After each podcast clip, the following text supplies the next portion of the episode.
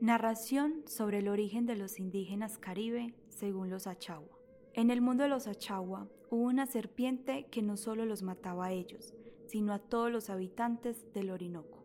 Como estaba acabando con todos, imploraron a Purú, su dios creador, para que los socorriera. Hasta él llegaron y fueron escuchadas sus plegarias. Un día les envió a su hija, que mató a la culebra y la arrojó lejos.